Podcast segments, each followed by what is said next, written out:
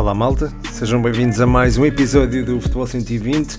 É o episódio 140, se não estou enganado. Um, há malta que me está a ouvir em 2022, certamente, e a esse eu agradeço imenso, mas a maior parte de vocês irá ouvir este episódio em 2023, portanto, quem o fizer, desejo um bom ano. Desejo mesmo, desejo mesmo um bom ano, porque se estão a ouvir o Futebol 120 é porque são boas pessoas e nesse sentido merecem que o vosso ano seja bom. Um, hoje estou, uh, não estou acompanhado do habitual chazinho de gengibre de limão, estou acompanhado apenas de uma garrafa d'água um, e já tinha algumas saudades, confesso, de responder às vossas perguntas. Eu não, uh, no último episódio isso não aconteceu, desta vez também vou ter que adotar um formato mais reduzido, uh, mas, mas pronto, o feedback de qualquer forma foi bom relativamente ao último episódio. Espero que este também, também seja porreiro. Um ano que futebolisticamente, a meu ver, foi, foi bastante positivo positivo no que a futebol, a bom futebol uh, diz respeito. Tivemos a, para mim foi a melhor final de sempre de um Mundial. Tivemos aquela que foi também, para mim, a melhor exibição da Seleção Nacional Portuguesa uh, desde que acompanho. E, enfim, além disso, tivemos também jogos espetaculares, um, mas enfim, também há uma pergunta especificamente sobre isso, uma pergunta muito interessante e, e, a qual irei abordar um bocadinho mais tarde. Uma pergunta que foi colocada até por João Félix, é preciso dizê-lo. Um, não o João Félix uh, do Atlético Madrid, acho eu, mais um João Félix. Um, de resto, tenho várias perguntas sobre variedíssimos temas. Uh, como é habitual, irei dar prioridade aos patronos já vou iniciar aqui a ronda de perguntas. Deixem-me só referir que uh, conto ter no próximo ano novos conteúdos para o 120, uh, eh, no Patreon, em patreon.com.br futebol 120.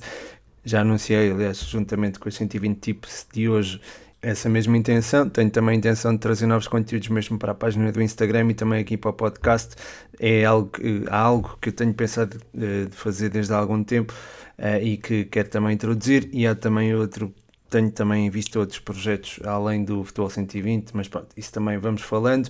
Vamos então às perguntas. Começo por um tema importante de abordar nesta altura, até porque se trata de uma mudança na carreira de um jogador, enfim, que está um bocadinho deslocada daquilo a que estamos habituados, não é? é? Ou se calhar não esperaríamos que houvesse este rumo na, na carreira, de, no caso é Cristiano Ronaldo. Tenho aqui duas perguntas, uma é do Blanco, do Spanenka, e a outra é do João Mascote. Uh, João Blanco diz Ronaldo na Arábia como 120 sem chá. Peço imensa desculpa, este aqui não tem chá. Uh, pelo menos eu não estou a ver chá. Uh, se vocês estiverem a beber, pá, era fantástico. Uh, e, e se o fizerem, até, até gostava que, que me dissessem. Uh, se tivessem a ouvir 120 a ver um chazinho. Um, e o, o mascote pergunta, uh, ou afirma aqui, Ronaldo na Arábia, e depois faz várias perguntas. Quem vai ver os jogos, dão em canal, vai acabar a carreira de forma digna e como merece, ou foi um tiro no pé? É, portanto, são perguntas muito pertinentes do, aqui do mascote e também a afirmação do Blanco, além de ser engraçada, é também, enfim, deixa transparecer que eh, nós sentimos que Cristiano Ronaldo pode dar mais do que isto e pode jogar numa liga mais competitiva do que a Liga Saudita. Eu acho que o, o dinheiro, ou melhor, enfim, só vejo o dinheiro como justificativo para ir para outra competição.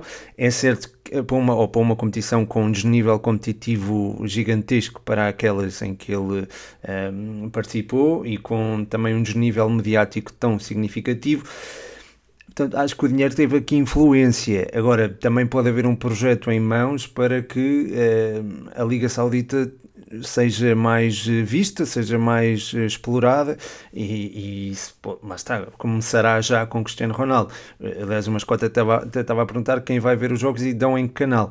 Eu pensei também nisto e pensei, um, eu vou ter interesse em ver estes jogos porque o Cristiano Ronaldo está lá. Agora, não sei se vou ter mais interesse um, ehm, ou se vou ter interesse para lá do primeiro ou segundo jogo do, do, do, Cristiano Ronaldo, não é?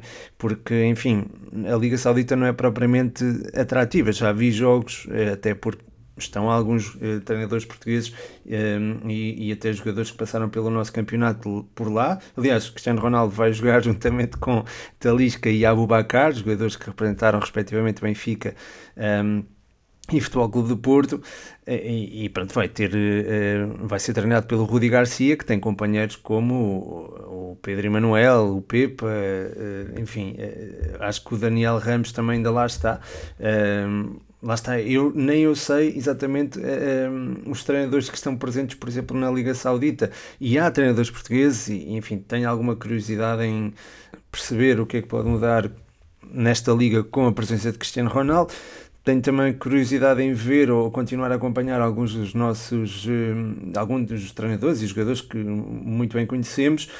Mas lá está, depois da estreia de Cristiano Ronaldo, eu não sei se a Liga vai continuar a ter eh, a mesma, o mesmo apetite, digamos assim. É certo que ele pode marcar até 5 ou 6 golos por jogo e, e pronto, e permite-nos, se calhar, ter uma, uma visão um, ehm, mais interessante uh, sobre, sobre a coisa, mas lá está, eu acho que vai, vai estar sempre nivelada por, eh, por baixo e não, não vai ser Cristiano Ronaldo que vai, se calhar, modificar completamente o panorama. Uh, já agora, um apontamento interessante sobre a Liga Saudita.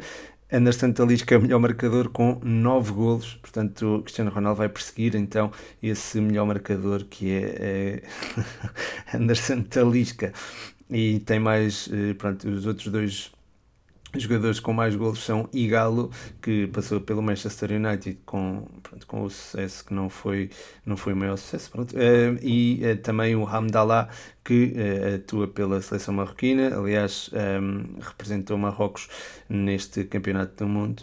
Uh, mas, mas lá está, uh, fica aqui uma sensação de que Cristiano Ronaldo podia dar mais. Eu tenho, eu sou daqueles que acredita que ele ainda tinha mais um ou dois anos bons uh, à sua frente ao mais alto nível. Não sei até que ponto é que hum, ir, o ir para a Arábia Saudita não poderá hipotecar esses mesmos dois anos. Não digo que esses dois anos pudessem ser vividos eh, como foram, enfim, como foram aqueles que, em que representou o Real Madrid, por exemplo, mas podiam ser anos em que ele mostraria um, ou recordaria da sua, a sua importância. E acho que a gestão da sua própria hum, marca ou do seu legado não está a ser bem efetuada. Um, e este passo de ir para, para a Arábia Saudita é de facto um passo atrás. Um, eu, por acaso, eu ouvi, agora não me recordo quem foi, mas recordo de, de ouvir alguém a mencionar o caso do Ibrahimovic, que é um exemplo eh, fantástico de alguém que conseguiu envelhecer, digamos assim, e é alguém que não, não pronto, tem o seu ego, obviamente, mas é alguém que consegue estar Uh, num papel secundário sem qualquer problema. Uh, Cristiano Ronaldo precisará eventualmente ser protagonista, não sei, não estou dentro da cabeça dele, não, não, nem sou psicólogo, não, não consigo dizer se ele tem uh, uma síndrome de do que quer que seja, como já, como já também se, houve muita gente a diagnosticar, mas eu não, pronto, eu não tenho essas faculdades, não tenho essas valências mas sei que, enfim, sente-se que Cristiano Ronaldo pode ter essa sede de protagonismo e esse, esse protagonismo, enfim, iria perdê-lo eventualmente no Manchester United. Não sei até que ponto o conseguiria ter em, eh, em equipas de, de alto nível neste momento. Portanto, não sei, ele eventualmente terá pensado que este seria o melhor, eh, a, melhor, a melhor opção para a carreira dele. Um, espero sinceramente que, que, sim, que seja um, um, bom passo e que ainda vejamos uh, Cristiano Ronaldo a fazer, a fazer das suas uh, e que não seja um tiro no pé, como diz aqui o João Mascote, porque é, é um legado, estamos a falar de um dos melhores ou dos maiores legados da história do futebol, um, alguém que tem. Uh, enfim, uma, uma imensidão de títulos, um número de bolas de ouro que é, não é insuperável, mas é quase. Tem também várias botas de ouro, é o melhor marcador da, da história do futebol. É alguém que tem que preservar esse legado e, enfim, é certo que ir para a Arábia Saudita também pode pesar, eh, essa questão do, dos golos eh, também pode pesar, ele poderá querer marcar eh, ou chegar aos mil golos e, e continuar a marcar, mesmo em contextos menos competitivos, e ser adorado, e, e se calhar precisará disto, mas. Um, ehm, será que o futebol vai dar valor a isto como daria se ele estivesse, por exemplo, num Inter ou num Milan, ou como, por exemplo, eh, está a fazer Ibrahimovic? Um, não sei, não sei até que ponto isto pode acontecer. Uh, sei que ele pode fazer 4 ou 5 anos em ligas periféricas como esta e, e pronto, eventualmente chegar eh, aos, uh, aos mil golos. Não sei, pode acontecer, não, não sei. Uh, mas espero que não saia do radar mediático, porque dá uma projeção interessante ao nosso país e espero que esta mudança para a Arábia Saudita também não tire, digamos assim, um, o protagonismo ou, a, ou alguns holofotes à candidatura de Portugal ao Mundial 2030 porque a Arábia Saudita é um dos um, uma da enfim é, a Arábia Saudita é uma das é um dos países que está a candidatar ao Mundial 2030 e tendo Cristiano Ronaldo por lá e havendo essa eventualidade de ser embaixador do Mundial uh, ficamos um bocadinho se calhar também uh, lá está prejudicados e, e de uma forma que pronto, eu não sei até que ponto não será bem vista, uh, ou será, aliás, não sei até que ponto será bem vista pelo povo português, até porque, pronto, lá está, Cristiano Ronaldo na Arábia Saudita, o Mundial ir para lá seria um bocadinho, lá está, seria um bocado pesado para nós uh, suportar isso, até porque já vimos a nossa candidatura conjunta com a Espanha ser sucessivamente adiada e às vezes por, por questões um bocadinho um, ehm, um bocadinho não, são mesmo ilegais, eh, porque já foram até um, ehm, eh, ilustradas e já foram julgadas também. Sim, estou a falar do Mundial do Qatar. Uh, mas pronto, passando hum, da, deste tema de Ronaldo para outro mais ligeiro, ou melhor, para os benfiquistas não é um tema propriamente ligeiro. O podcast universitário diz aqui: Benfica ainda a comer rabanadas. Uh, portanto, o podcast universitário Rafael Vieira, a quem eu mando um forte, forte abraço, uh, faz aqui uma pergunta sobre o jogo Benfica-Braga. de facto, o Benfica não esteve no seu, nos seus melhores dias. Um, Pode-se falar eventualmente numa, na questão do Mundial, uh, mas sobre essa questão eu se calhar já falo mais de forma mais um, concreta na, na, próxima pergunta. Um, neste jogo, acho que houve uma leitura muito inteligente por parte do Arthur Jorge, colocou ali um duplo pivô a travar as eventuais incursões do Rafa, uh, que esteve uh, um bocadinho abaixo daquilo que nós estamos habituados a, a ver. portanto, acho que esse duplo pivô, a colocação do Urus Racic e do Almozrati. O Almozrati era quase a segurança privada do Rafa. Acabou, acabou por condicionar muito a estratégia do Benfica, eh, que eh, não tinha grande capacidade de penetração, não havendo eh, David Neres e tendo o Rafa anulado, ficou ali um bocadinho restringido nas opções de, de ataque e nas opções de, de penetração da, da, do último terço. neste sentido, o Sporting Braga conseguiu evitar que o Benfica se adiantasse no marcador, aliás, nem é bem assim, porque pronto, o Sporting Braga adiantou-se logo no marcador, mas este, este posicionamento eh, ou esta abordagem ganhou com o primeiro golo ou ficou reforçada com o primeiro golo, porque eh, marcando cedo, o Braga marcou aos dois minutos, o jogo tornou-se mais gerível eh, por parte do Braga e mais enquadrável com aquilo que Arthur Jorge tinha pensado, colocando então Almozrati e Urus Racic lado a lado para travar eh, aquela penetração do, ou a tentativa de penetração do Benfica. Um, os laterais do Benfica podiam ter aqui um papel a dizer, mas também não, não se quiseram expor demasiado, porque quando o fizeram nós vimos aquilo que aconteceu, não é? Uh, vimos uh, o Benfica uh, um bocadinho exposto e, e, pronto, e acabou mesmo por sofrer o terceiro gol na na, na, na, sequência de um lance de contra-ataque, creio que até foi na sequência de um canto. Uh, portanto, neste âmbito, acho que há que dar os parabéns a Artur Jorge pela forma como leu o jogo e também algum de mérito ao Benfica, porque, enfim, não foi só esta, estas dificuldades na penetração do último terço, mas foi também a incapacidade da equipa sair de forma mais um, eh, intensa, digamos assim. Um, acho que Florentino também ficou condicionado pelo amarelo que viu aos 25 minutos e a equipa também não teve uma circulação tão tranquila, digamos assim, com, houve, havia sempre algum receio da, da, perda de bola e depois a posterior recuperação, mas enfim, acho que é, é um misto das duas coisas e acho que aquilo que se deve realçar, e eu também procuro fazê-lo, é, é mesmo a, a, estratégia do Sporting Braga e a ótima exibição do Ricardo Horta. Fez um, um jogo tremendo e apontou dois golos e fez, eh, fez jogar e fez girar todo aquele carrossel do, do Sporting Braga. Ele e o irmão, o André Horta, também esteve muito bem, mais soltinho, com a proteção do Racic e do Mosrati, ele soltou-se mais e a partir daí o Sporting Braga conseguiu ter mais criatividade e, e também mais objetividade no seu processo ofensivo, portanto há que, há que dar os parabéns também ao Sporting Braga. Ainda sobre este tema, o Luizin LP eh, diz aqui, Porto entra a matar, Benfica com o pé atrás, sequelas do Mundial ou mera coincidência? Portanto está aqui uma pergunta também muito interessante do Luís, obrigado e um abraço para ti. Eu acho que efetivamente sentiu-se um bocadinho falta de intensidade do Enzo Fernandes, sobretudo dele. É um miúdo, é certo, e, se calhar está menos sujeito a algumas, a alguns contextos mais difíceis.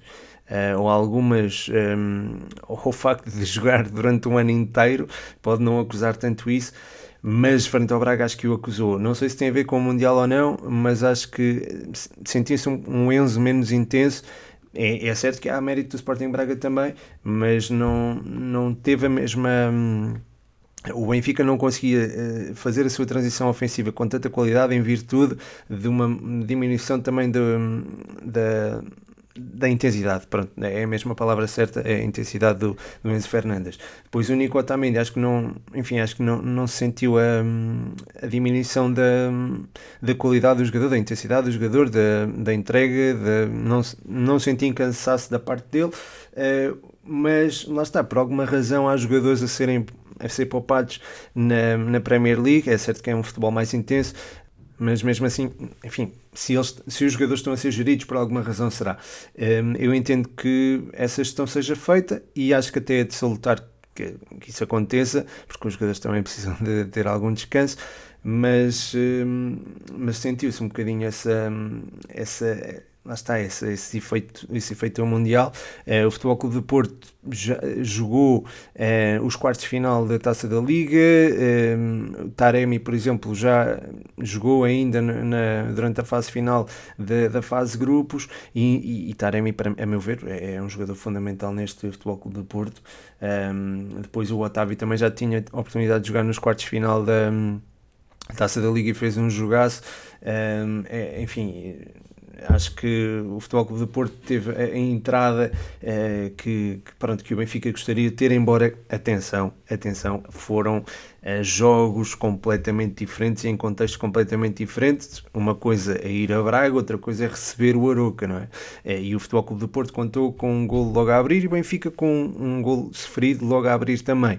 Eh, portanto, há, há, aqui contextos diferentes, mas há que terem a linha de conta que ambas as equipas sentiram, um, ou, enfim, ou, sentiu-se se calhar o, o, efeito mundial mais no, no, no, Benfica no, no Futebol Clube do Porto, ou pelo menos sentiu-se num jogador que esteve no Mundial e que esteve abaixo daquilo que que eu acho que pode dar, que foi, foi o Enzo Fernandes, um, e lá está, aí houve sequelas do Mundial. Agora, pode também haver aqui é, uma, uma, uma sequência lógica é, que não está necessariamente ligada com o Mundial e pode estar relacionado com outros, outros fatores que, que eu desconheço, lá está.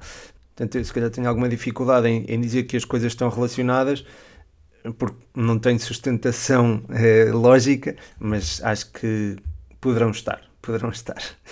A seguir, o Vasco de Jesus faz aqui uma pergunta, é sobre, arbitragem, mas eu acho que é uma pergunta pertinente uh, e é também sobre alguém em específico, neste caso Mateu Laos. O Vasco de Jesus pergunta até quando Mateu Laos vai continuar a arbitrar, incompetência inqualificável demonstrada constantemente. Hoje, mais um episódio no Derby de Barcelona. Obrigado, Vasco, e um abraço para ti. Eu não costumo uh, falar de arbitragens nem falar mal de, de, jogadores. Acho que não estava a falar mal do Enzo há bocadinho. Um, só, enfim, lá está. Acho que ele perdeu um bocadinho de intensidade. Acho que não há mal nenhum em dizer isso, por exemplo. Um, e lá está, como disse do Enzo, também já disse de outros jogadores. Mas em relação a Mateus Laos, Mateus Laos, não gosto de falar mal de pessoas em geral, mas de facto a arbitragem que teve no, no Derby de Barcelona não foi enfim, uh, como é que eu ia dizer isto?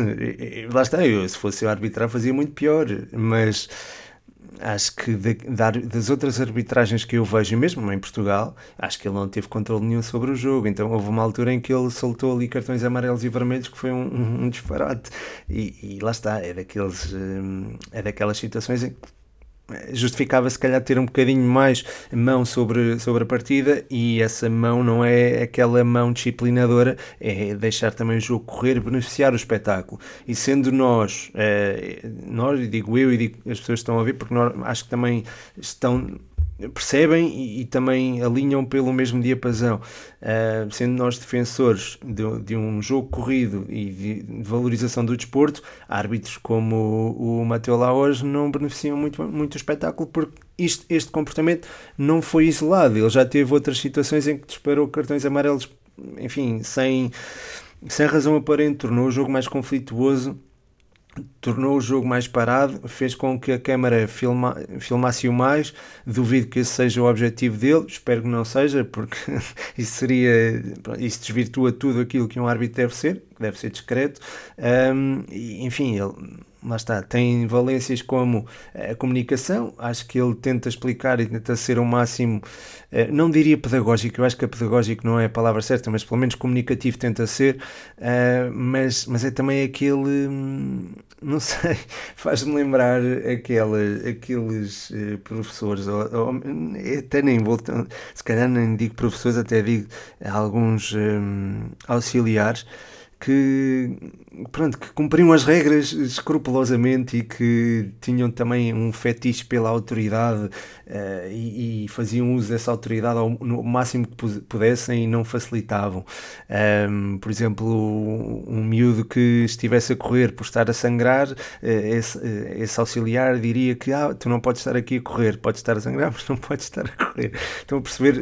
portanto, não se adapta ao contexto, não tem senso comum e nesse sentido, uma Matheus Laos parece-me ser esse auxiliar. Não, não, sei se me faço entender, mas pronto, é o exemplo que eu, que eu arranjei e acho que hum, de facto não, não, não, não beneficiou o espetáculo e hum, também me causa alguma estranheza ele ter sido chamado para um Mundial, não só ele, como também muitos árbitros que, que apitaram neste Mundial e que, enfim, compara, comparativamente com alguns árbitros portugueses, não acho que eh, fiquem muito atrás, embora lá está, eu não sou especialista de arbitragem, eu falo sob o ponto de vista do, do adepto e, e acho que nós, adeptos de futebol e, e, e, não só adeptos de futebol, também analistas e, e treinadores e jogadores merecemos, calhar, um, um, maior respeito por parte de quem um, arbitra e acho que o Matheus Laos não teve esse, ou não tem tido, se calhar, esse, esse respeito e esse senso comum, diria. Mas pronto, eu não percebo nada de arbitragem, volto a reforçar isto.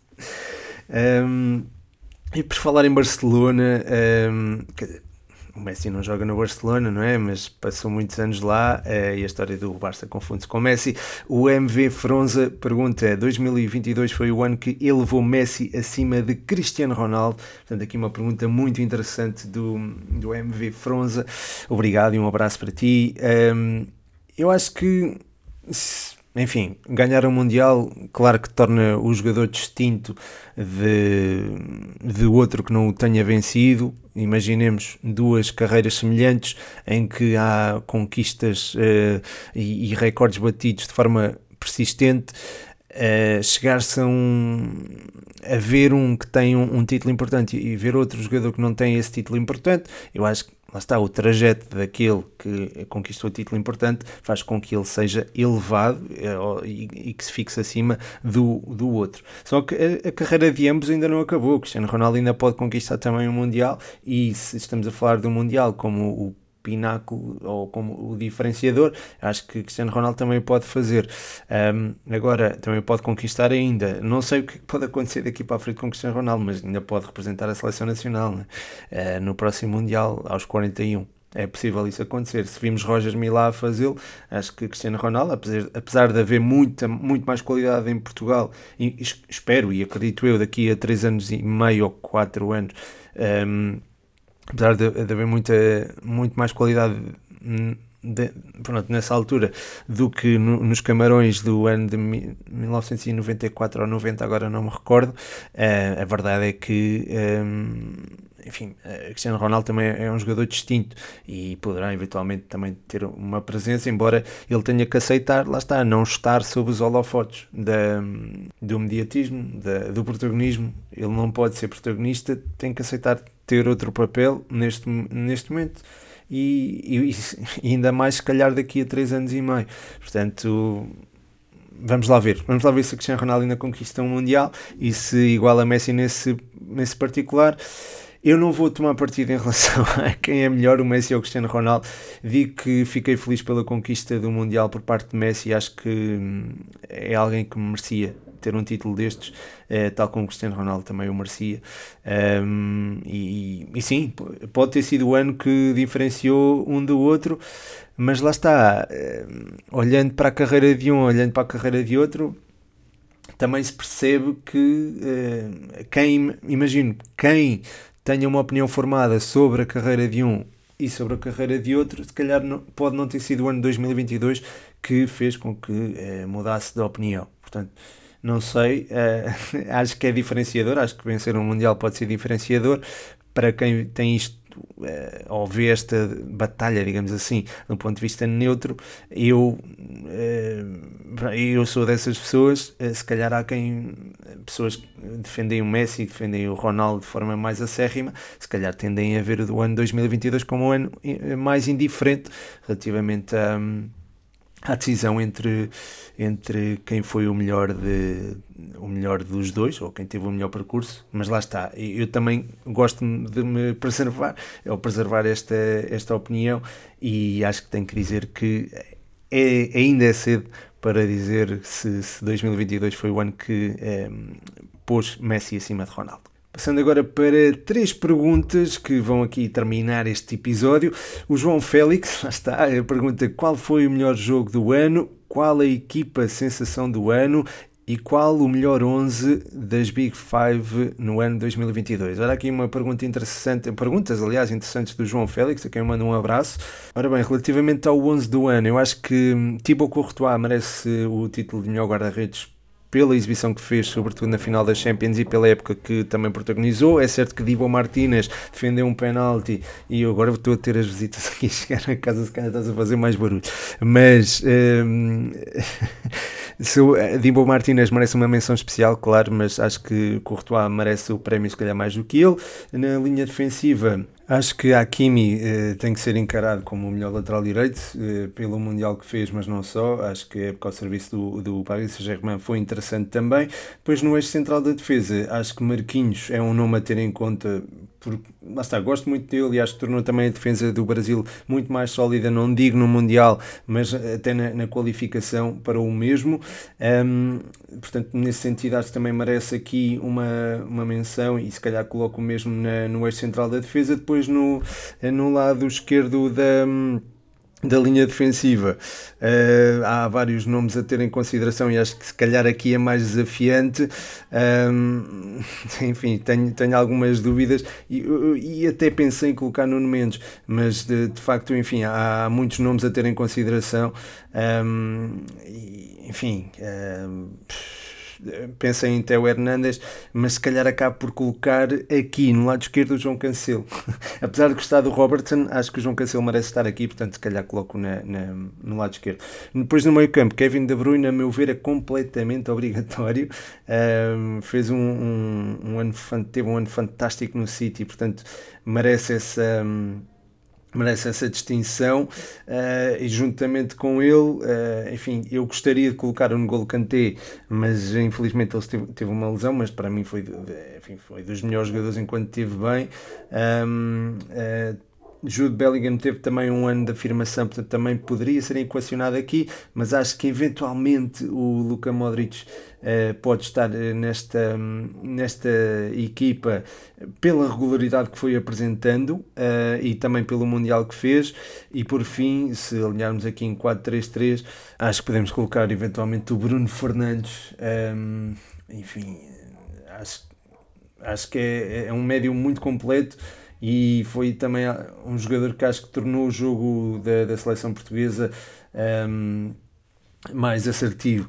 Também gosto de, gosto de imaginar Joshua Kimmich neste 11, portanto também meto aqui na, para a lenha, digamos assim, para, para a discussão. Uh, e há um jogador que se calhar está um bocadinho abaixo do radar uh, e do qual eu gosto bastante, um, que é o, o Bruno Guimarães. Acho que também é um médio que eu acho que pode não entrar já nesta discussão do melhor eh, centrocampista do mundo, mas uh, em breve acho que isso irá acontecer. No ataque, Mbappé é indiscutível, uh, Messi também seria pelo Mundial que fez, mas eu colocaria se calhar Benzema em vez de, de Messi e uh, Lewandowski pela frequência de golos que marca, também deve estar neste 11, portanto seria ali um, uma, uma, frente de ataque com o Benzema mais móvel, o, o Lewandowski mais posicional e o Mbappé também uh, a acelerar sobre uma das faixas, portanto seria este o meu 11.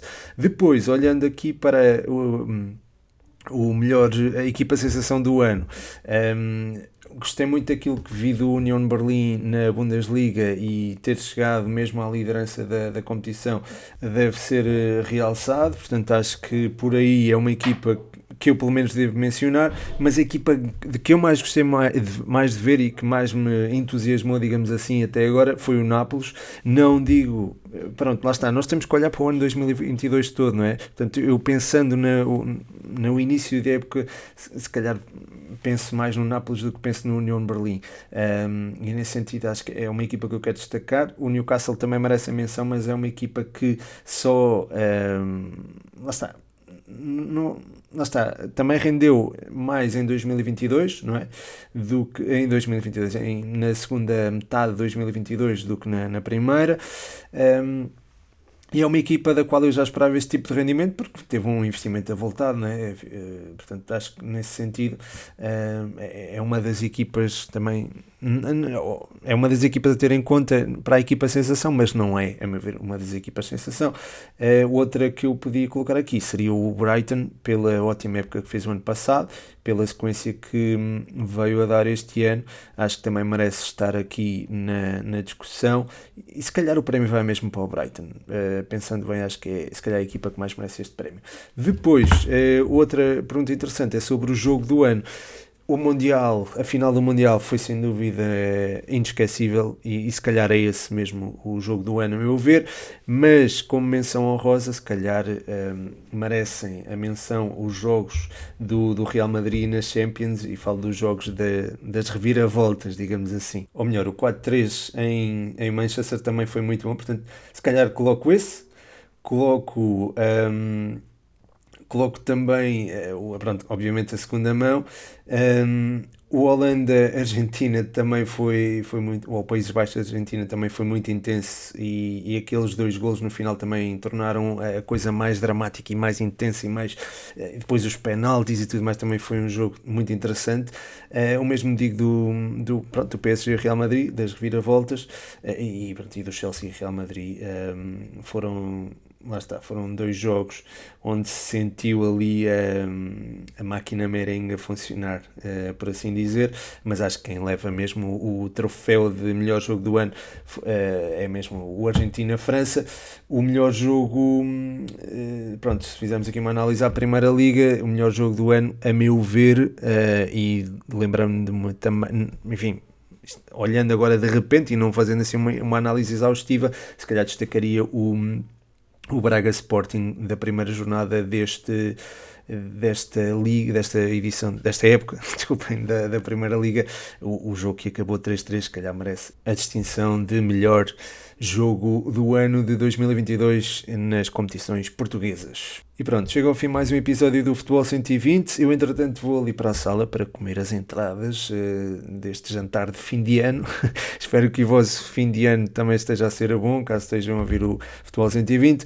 Caso já estejam a vir em 2023, desejo-vos um ótimo ano. É, vocês merecem esse ano porque estão a ouvir o Futebol 120. Mandar um abraço a todos os que ouvem, é, especialmente aos patronos, especialmente aqui ao João Catalão. Um grande abraço. Um, é, o nosso champ brioso que apoia em patreon.com.br futebol 120. Passem por lá para também deixar o, o vosso apoio ao projeto. E pronto, é isto. Espero que tenham gostado. Um forte, forte abraço. Meu nome é Pedro Machado e este foi mais um Futebol 120.